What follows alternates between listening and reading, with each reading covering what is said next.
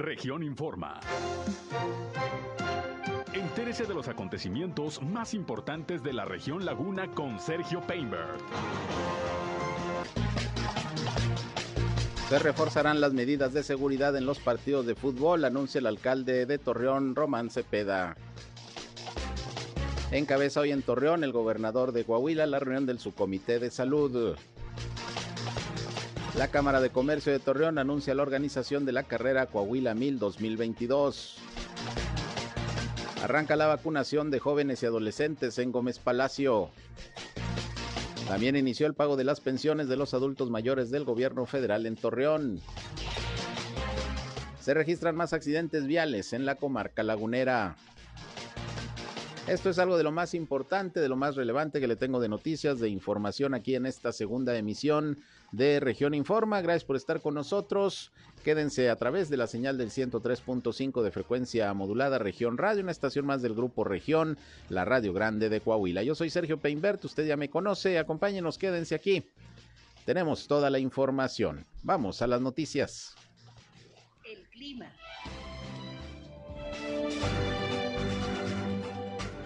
Bueno, el día de hoy amanecimos con una temperatura muy agradable de 13 grados centígrados aquí en la comarca lagunera, que va a recuperar rápidamente hasta llegar hasta los 35 o 36 grados centígrados. Ayer tuvimos una temperatura máxima de 38 grados.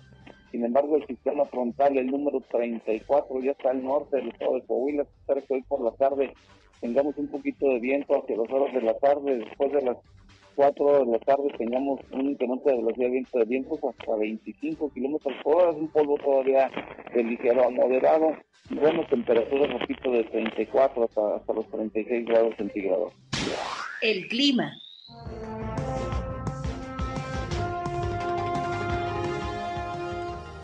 Bien, gracias a José Bat Calderón, como siempre, por el reporte climatológico que muy tempranito nos da todos los días en la primera emisión de Región Informa.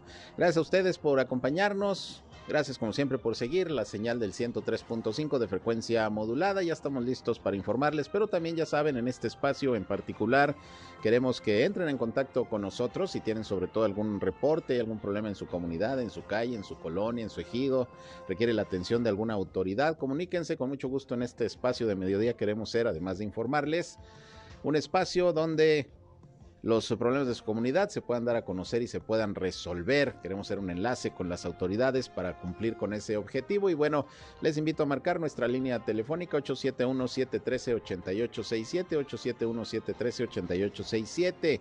Nos pueden llamar nos pueden mandar mensajes de WhatsApp. También estamos ya ya saben, en eh, Facebook y en Instagram, en región 103.5 Laguna y siempre con Contenidos que espero resulten de todo su interés. Y a mí me encuentran en Sergio Peinber Noticias, en Facebook, en Twitter, en YouTube, en Instagram y en sergiopeinber.com, mi portal web de información que les invito a visitar. Ahí les informo y además están los enlaces para que nos escuchen en nuestras transmisiones de radio. Y saludo a quienes ya nos siguen por Facebook Live. Gracias por estar conectados ya en estos momentos a través de esta red social. Transmitimos en vivo y en directo desde nuestra cabina de radio. Y sin más, vámonos, vámonos rápidamente con lo más importante hasta este momento en las noticias.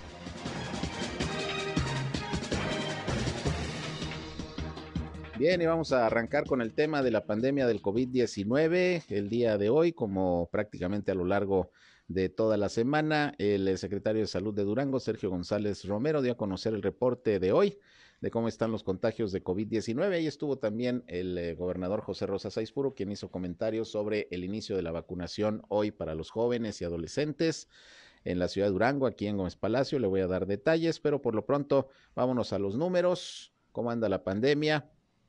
del COVID-19 en Durango, afortunadamente ya con cifras más bajas, apenas un 6% de hospitalización, según lo que informó el propio gobernador, y estamos en espera también de la llegada, ya no ha de tardar, del reporte del subcomité de salud eh, en cuanto al COVID-19 aquí en eh, La Laguna y en todo el estado de Coahuila. Vamos en principio con los datos de Durango. Es Sergio González Romero, secretario de Salud, quien aporta las cifras del día de hoy.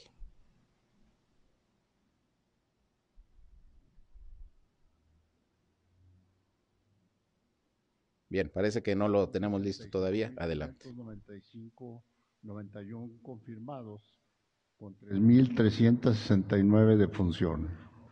Hoy son cinco casos, dos mujeres y tres hombres. De los cinco casos fueron en el municipio de Durango y no reportamos defunciones. Ya casi llegamos a los 36 mil en el municipio, Gómez Palacio con 13.517, Lerdo con 3.198 y el resto de los municipios quedan sin movimiento.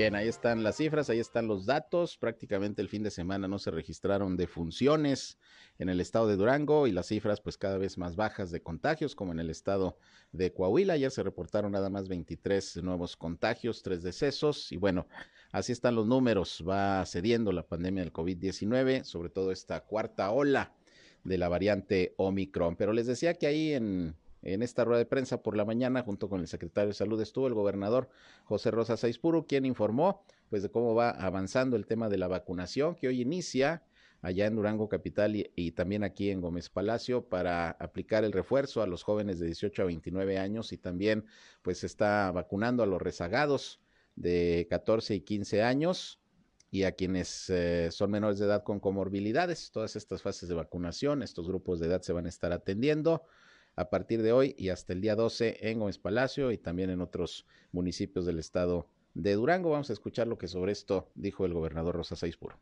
Nuestra prioridad es y seguirá siendo la salud y la vida de las personas. Por eso, continuamos esta semana con las tareas de vacunación en Gómez Palacio, iniciando con la aplicación de la segunda dosis para jóvenes de 15 a 17 años y de 14 que cumplan 15 años eh, este año. Eh, el miércoles atenderemos a jóvenes de 18 a 29 años de edad que recibirán el refuerzo en la expoferia de Durango. Atenderemos eh, además a personas rezagadas. Gracias a la extraordinaria participación que, se registra en nuestro Estado, la, campaña de vacunación y la responsabilidad con la que se ha conducido esta entidad, donde reconozco al personal de salud, al personal del ejército, de bienestar, de la Guardia Nacional, todo el apoyo que hemos recibido. Bien, pues ahí lo dicho por el gobernador de Durango, José Rosa Saizpuro, y esta fase de vacunación que precisamente arranca el día de hoy. Estamos hablando de que del 7 al 12 de marzo esta jornada de vacunación va dirigida a los jóvenes de 18 a 29 años de edad, así como a menores de 14 a 17 años y personas que no han recibido ninguna vacuna, también para rezagados.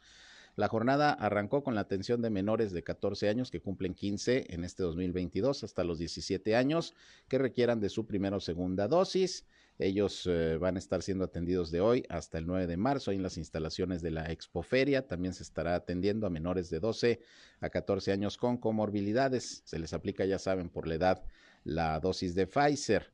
El horario de atención, bueno, pues eh, prácticamente es de 11 de la mañana a 4 de la tarde el día de hoy, mientras que mañana pues ya empiezan desde las 9 horas. Para quienes van a recibir segunda dosis, deben de presentar su comprobante de primera dosis y el expediente de vacunación impreso, que ya saben, hay que bajar ahí de la página www.mivacuna.salud.gov.mx MX. En el caso de los menores con comorbilidades deben presentar eh, un, dictamen médico y todos deben ir acompañados de un adulto. Sobre la atención de los jóvenes de 18 a 29 años que requieren su dosis de refuerzo o tercera dosis, van a ser atendidos del 9 al 12 de marzo, ahí mismo en las instalaciones de la Expoferia y bueno, ahí se estará calendarizando la asistencia, dependiendo de la edad. Por ejemplo, el día 9 deben acudir los de 18 a 20 años, el día 10 los de 21 a 23, el 11 los de 24 a 26 y el 12 de marzo los de 27 a 29 años. Y es necesario que se respete el calendario, pues para que luego no se hagan aglomeraciones, porque luego resulta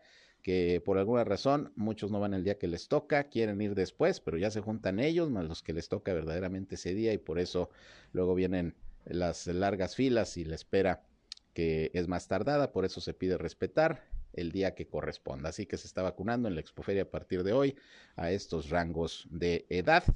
vacunación dispuesta por el gobierno federal. Y también eh, por parte del gobierno federal se dispuso que a partir de hoy inicie el pago de las pensiones de los adultos mayores aquí en la ciudad de Torreón. Iniciaron desde esta mañana. Eh, tanto en el eh, Bosque Venustiano Carranza como en la antigua Facultad de Ciencias Políticas y Sociales.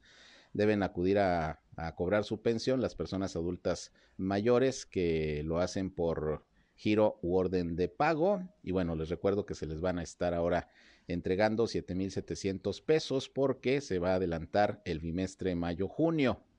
Van a pagar marzo-abril y mayo-junio. Y bueno, se está adelantando el pago de un bimestre debido pues a todo este tema de la consulta de revocación de mandato y también el proceso electoral que estará vigente en México para la renovación de las gubernaturas en seis estados. Y bueno, de las 11 de la mañana a las 2.30 de la tarde se estará pagando en las dos sedes. Hay que eh, checar el, calendario, eh, cómo se estará pagando, porque va de acuerdo a la primera letra del apellido paterno. Eh, aunque también hay que decirlo, a muchos de los adultos mayores se les llama por teléfono para decirles la fecha y la hora en la que pueden acudir. Así que se estará pagando a partir de hoy también la pensión de los adultos mayores y viene doble, viene doble por este adelanto del bimestre eh, siguiente, que es el bimestre mayo-junio. Y ya desde hoy pues se pudieron observar una buena cantidad de personas precisamente acudiendo a cobrar su pensión. Y bueno, pues eh, esta mañana le comentaba que el fin de semana hubo varios accidentes donde lamentablemente algunas personas perdieron la vida, un motociclista, eh, un joven también que se volcó y luego el joven que se había estrellado el viernes ahí en el puente Tlahualilo, en el Boulevard Ejército Mexicano de Gómez Palacio, perdió la vida el sábado cuando estaba hospitalizado. Bueno, pues los accidentes continúan y hoy una mujer de 37 años de edad resultó lesionada luego de que el taxi que conducía sufrió una volcadura. Esto fue a la altura de la puerta amarilla aquí en Torreón. Esto fue minutos antes de las 9 de la mañana sobre el periférico Raúl López Sánchez, ahí frente a las instalaciones del ERIAZO de la sección 35 del Sindicato Nacional de Trabajadores de la Educación. Era un vehículo compacto, color blanco, con número económico número 11, eh, número económico 11 de la base de taxis eh, de Lerdo, de una base de taxis allá en Lerdo. Y bueno, según los peritajes, al circular ahí sobre el periférico, justo en la división para tomar los carriles laterales, la mujer perdió el control del volante, dio un giro y terminó nuevamente sobre sus cuatro ruedas en la canaleta del drenaje pluvial, ahí en el periférico, se volcó, salió lesionada, afortunadamente al parecer no de gravedad, pero bueno, como ha habido accidentes en estos últimos días, eh, en la laguna de Coahuila y en la laguna de Durango también se volcó una pipa de leche esta mañana y ya sabe, ¿no? La rapiña de inmediato. También el fin de semana se volcó eh, un camión con, con cerveza, pues imagínese usted, estuvo todavía más fuerte la rapiña. El asunto es que esta mañana se volcó esta pipa eh, cargada con leche a la altura del ejido El Vergel, allá en Gómez Palacio, otra vez allá por El Vergel. Eh, hubo actos de rapiña, le decía, por parte de los pobladores de la zona. Esto fue muy temprano, a las 7.45 de la mañana es el reporte de las autoridades fue sobre el segundo periférico en la parte alta de un puente utilizado para retorno. Eh, se trata de un tractocamión color blanco con placas de circulación del estado de Durango, propiedad de una empresa de productos lácteos.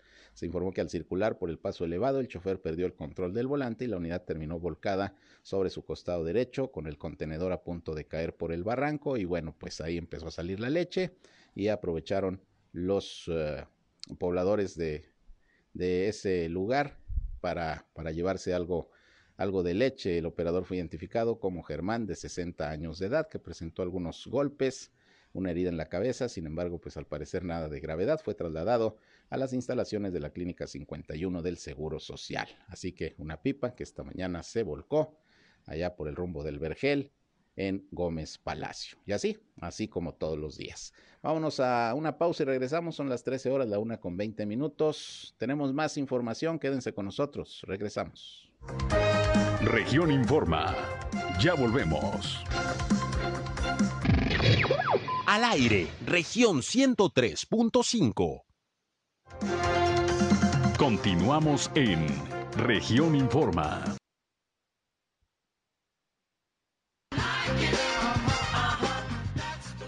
Bien, regresamos, son las 13 horas, la una con 26 minutos. Vámonos con más información. Bueno, pues eh, como seguramente usted sabe, pues hubo una verdadera tragedia el pasado sábado allá en el Estadio La Corregidora, en el partido Querétaro contra el Atlas, esta mega bronca, mega riña que se registró y que bueno, pues eh, la oportunidad de ver por televisión imágenes realmente eh, terribles de, cómo se enfrentaron ahí, sobre todo miembros de las barras, de las porras del Querétaro contra el Atlas, familias, niños, adolescentes saliendo despavoridos y bueno, aunque se habló en un eh, momento determinado de, de, muertos, pues al final las autoridades lo negaron, las autoridades del Estado de Querétaro, el gobernador salió ayer a decir que había heridos, 27, algunos sí de gravedad, pero que no había hasta el momento ningún reporte de personas fallecidas. El gobernador de Jalisco igualmente dijo que no había eh, fallecidos,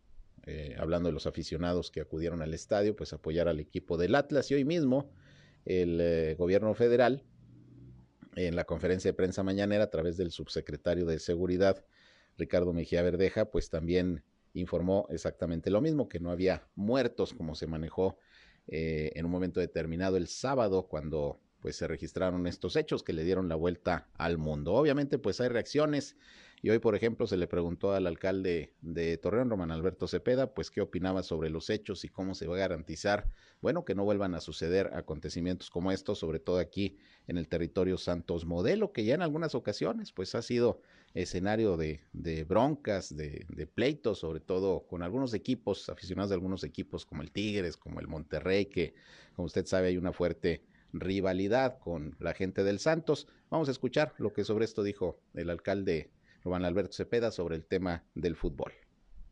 Va en dos términos, la operación, porque también, a ver, el sistema municipal de agua y saneamiento está quebrado, este número rojo está quebrado y tenemos que tomar decisiones en ese sentido, desde el personal hasta ser eficientes en la operación y, y por supuesto tomar decisiones. No van a ser fáciles, las tenemos que tomar o es un sistema que ya tocó fondo.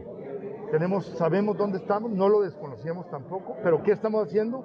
Tomando decisiones para que esto no repercuta en, el tema del servicio, que sea, que, que, que sea un, un, sistema que a partir de estas decisiones tengamos mejor servicio, más, eh, con mejor eh, oportunidad de, tenerlo. En, en, traemos un 46% de eficiencia en la distribución del agua. Queremos aumentarla eh, estrictamente de ahorita, exactamente. Y claro, no estamos dejando ver también la solución que será un poco un mediano plazo de, de agua saludable, ¿no?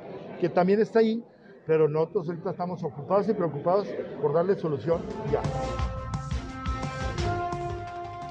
Bueno, aquí escuchamos al alcalde Román Alberto Cepeda sobre una nota que le iba a transmitir más adelante y es la posición que hay sobre la situación en la que se encuentra el CIMAS, que insiste el alcalde, pues está prácticamente en quiebra y se tendrá que trabajar a marchas forzadas, con inteligencia, con habilidad para resolver el problema técnico y el problema financiero que, eh, enfrenta la para municipal. Eso en relación al CIMAS, que es algo que ya anteriormente había comentado el alcalde Román Alberto Cepeda. Vamos a escuchar ahora sí lo que comentó sobre el tema del fútbol y la necesidad pues de tomar medidas de prevención y reforzar la seguridad, en este caso en el estadio, en el estadio Territorio Santos Modelo. Próximamente dijo habrá una reunión con la gente del Santos. Escuchemos.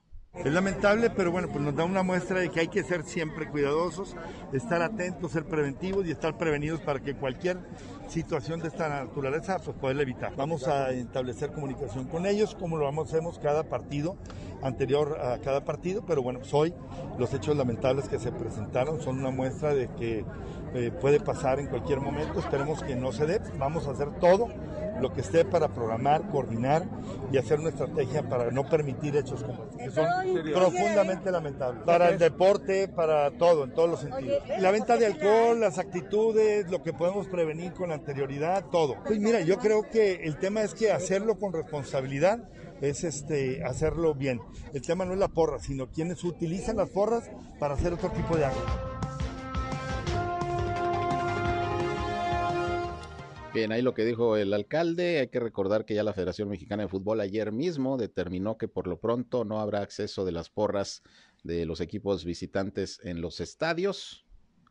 Yo diría que incluso habría que revisar muy bien las porras de los equipos locales porque efectivamente parte de lo que se comentó el día de ayer en toda esta vorágine de información que se dio en torno al hecho de Querétaro, pues fue que a veces eh, estas barras, estos grupos de animación como se les conoce, pues propiamente no nada más van a echar porras a, gritar, a alentar a su equipo, sino que ya también se convierten en puntos eh, de, venta de, drogas. Eh, algunos se ha mencionado, se dedican precisamente a, a la delincuencia, entonces ahí es donde se tiene que ser muy cuidadoso para pues eh, determinar si es viable que los integrantes de estas barras, porras, grupos de animación, como se les llame, pueden o no seguir teniendo presencia en los estadios, en donde se pretende que vayan las familias, los niños, las niñas con sus papás. Eh, vieron ustedes imágenes terribles de cómo salían corriendo despavoridos papás con sus hijos, a los que incluso les quitaban la camioneta, la, la camiseta del equipo que traían para que no los fueran a agredir. Imagínese usted la situación. Entonces, pues eh, vamos a ver qué pasa. Por lo pronto, pues se va a buscar que en coordinación el equipo del Santos con las autoridades municipales y también estatales se refuercen las medidas de seguridad. Y de hecho hoy también, eh, luego de la reunión de su comité de salud, que todos los lunes encabeza aquí en Torreón, el gobernador Miguel Ángel Riquelme, pues da una rueda de prensa, habla sobre diferentes temas, no solamente lo abordado en el subcomité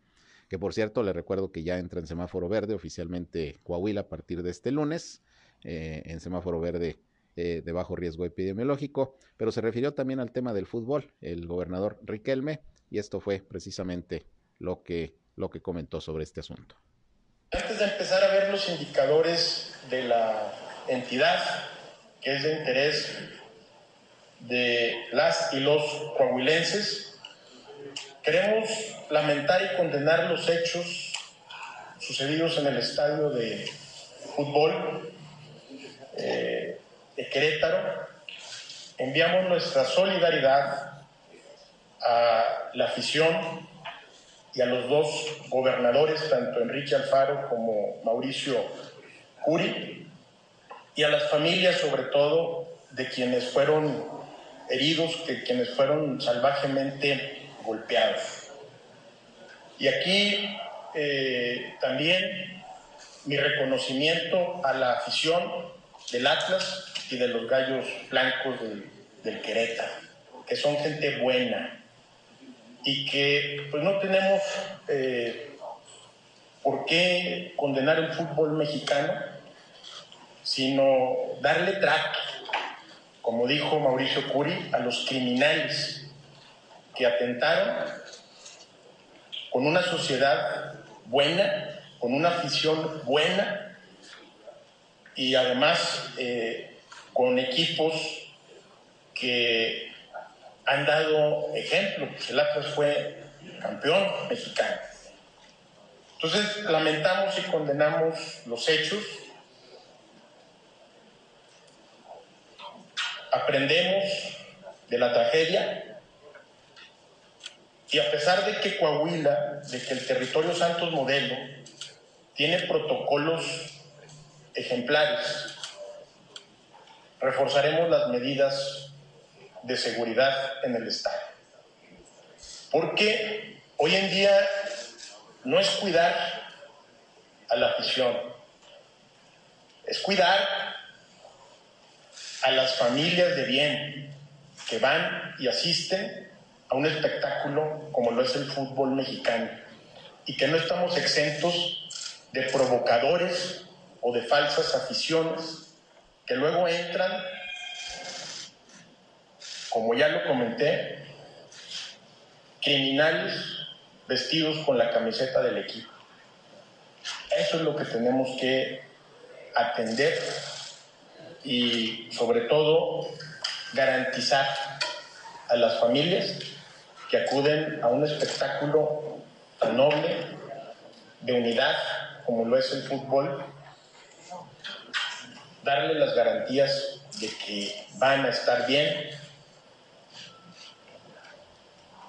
y atenderán a un espectáculo como siempre lo han hecho. Este Bien, pues hay el pronunciamiento que hizo el gobernador al empezar la rueda de prensa. Antes dijo de dar a conocer los indicadores del COVID, pues quiso por un lado, condenar estos hechos, enviar solidaridad a las autoridades y a la afición del Atlas y del Querétaro, y bueno, pues ya se tendrán eh, eh, reuniones de las autoridades, en este caso con eh, el Club Santos, para garantizar, como dice el gobernador y lo dijo el alcalde, la seguridad, que haya mayor seguridad en los estadios y protocolos que en un momento determinado eviten situaciones tan, tan terribles como las que se presentaron el sábado allá en el estadio La Corregidora y que bueno, fue nota mundial, una vergüenza sin duda para el fútbol mexicano el que se, perdón, se hayan observado estas terribles imágenes prácticamente en todo el mundo. Bien, pero hablando de cuestiones eh,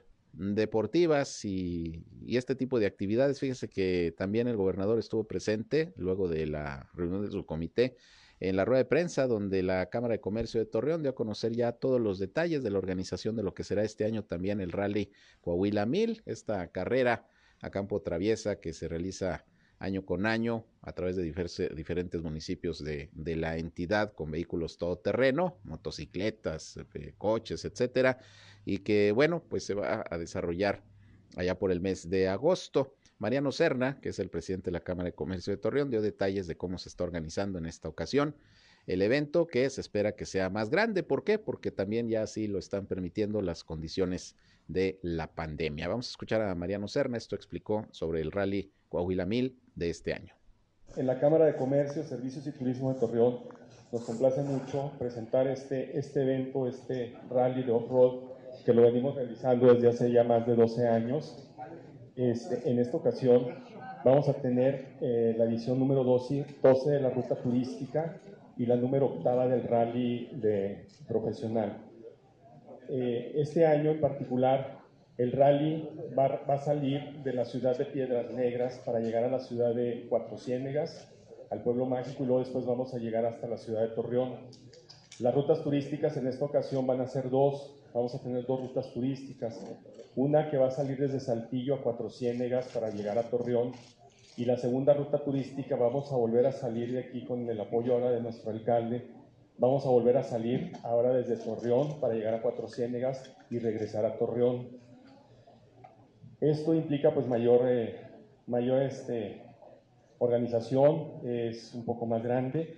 Se va a llevar del 4 al 7 de, de agosto de este año estamos esperando una participación de 150 competidores de rally. El año pasado tuvimos 109, esperamos incrementarlo hasta 150 competidores de rally. Hay competidores que vienen de Puebla, Zacatecas, Ciudad Juárez, de Estados Unidos, de, de, Texas, de la parte sur de Estados Unidos, algunos de nacionalidad inclusive hasta brasileños y puertorriqueños que vienen a hacer esta ruta. Van a ser eh, carritos los que conocemos, pero son los UTVs, van a ser motocicletas de, de, carrera de tierra y van a ser motocicletas de, dos, de doble propósito. Esas son todas las categorías que vamos a tener aquí. Como este año se piensa incrementar a dos rutas turísticas, entonces ahora se duplica el número de participantes. Unos van a salir de Saltillo, otros de aquí de la ciudad de Torreón. Y esperamos contar con la presencia de 250 participantes mínimo para esas dos rutas. Vamos a atravesar 12 municipios de nuestro estado de Coahuila.